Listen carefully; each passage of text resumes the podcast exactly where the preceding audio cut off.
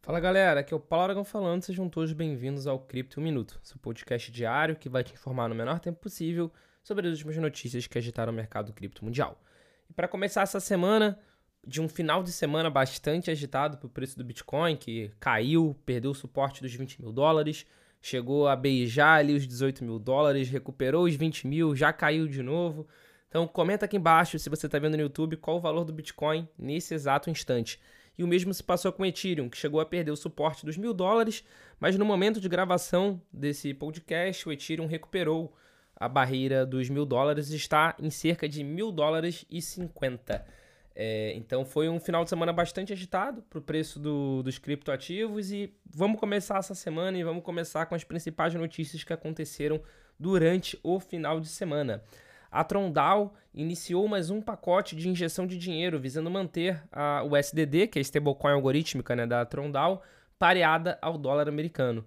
A, a, a DAO, a Trondal, está buscando de todas as formas que a USDD continue seu movimento, não continue, na verdade, o seu movimento similar ao ST da Luna, que depois que perdeu o PEG causou um colapso, tanto na UST quanto na própria Luna.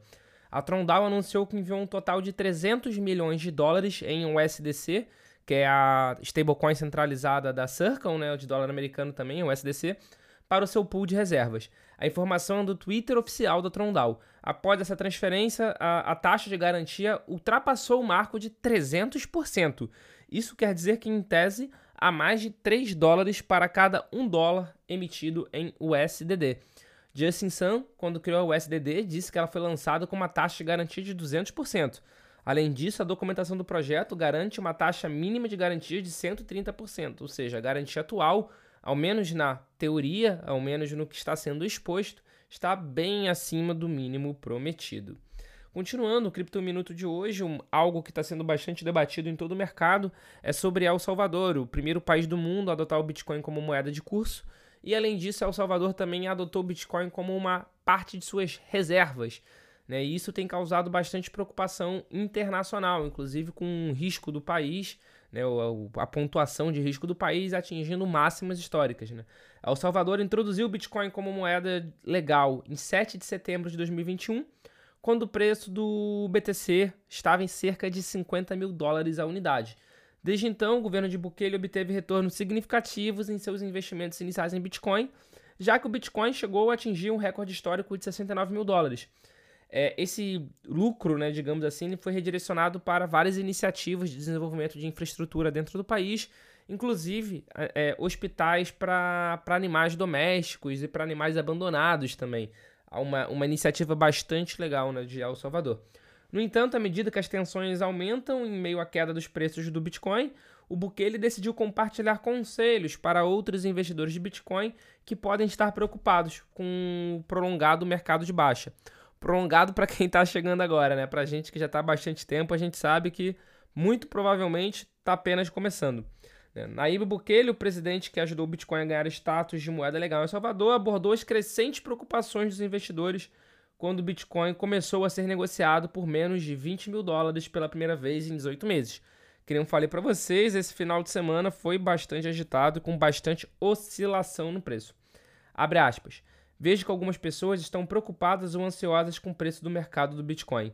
Meu conselho: pare de olhar para o gráfico e aproveite a vida. Se você investiu em Bitcoin, seu investimento é seguro e seu valor crescerá imensamente após o mercado de baixa. Paciência é a chave. Fecha aspas. Parece que o Naib Bukele, ele realmente virou um grande entusiasta do Bitcoin, virou um grande entusiasta das criptomoedas, e assim como a gente, está rodando, está acreditando de fato em um mercado futuro melhor do que o que está no presente. E para fechar o Cripto Minuto de hoje, falando ainda de mercado, a gente vai voltar a falar do nosso querido e excêntrico Elon Musk. Ele voltou a apoiar publicamente a Dogecoin. Abre aspas, continuarei apoiando o ecossistema Dogecoin. Fecha aspas. Isso é uma declaração que ele fez no seu Twitter, no seu Twitter particular nem mesmo uma ação coletiva de 258 bilhões de dólares, alegando um esquema de pirâmide cripto, pôde impedir o Musk de exibir publicamente seu apoio contínuo à Dogecoin. Em 16 de junho, o Tribunal Distrital de Nova York recebeu uma ação coletiva contra o homem mais rico do mundo e suas empresas SpaceX e Tesla por um suposto esquema Ponzi utilizando tokens Doge. O processo exigia 258 bilhões de dólares em danos monetários totais de Musk, enquanto solicitava ao tribunal que considerasse a negociação de Doge como um jogo de azar nos Estados Unidos. Pois bem, esse processo, pelo visto, fez com que o Elon sentisse ainda mais vontade de twittar todo o seu apoio à Dogecoin. É, vale ressaltar que o, a Doge atualmente é aceita para comprar mercadorias na Tesla, não carro, mas mercadorias, os, a famosa merchan né, da loja. Então, ele realmente é um entusiasta não só de Doge, mas de todo o ecossistema cripto. Vale a pena acompanhar sobre o que, que vai acontecer com esse processo, que tem um valor absurdo de 258 bilhões de dólares, mas não é nada inviável a gente pensar que o Elon pode sim ser punido talvez com mais uma proibição de um assunto que ele não pode twittar. Para quem não sabe, ele já tem uma punição da SEC, que é a CVM americana, e ele não pode twittar sobre alguns, alguns esquemas em específico. É, ele foi acusado de manipular as stocks, as ações da Tesla, então ele foi proibido de twittar sobre algumas coisas. Então não é nada impossível, não é nada impossível que ele seja proibido também de twittar sobre cripto ou algo do gênero assim. Vale a pena acompanhar. Esse foi um Cripto Minuto de hoje. Muito obrigado pela sua companhia nesta segunda-feira e desejo a todos uma excelente semana.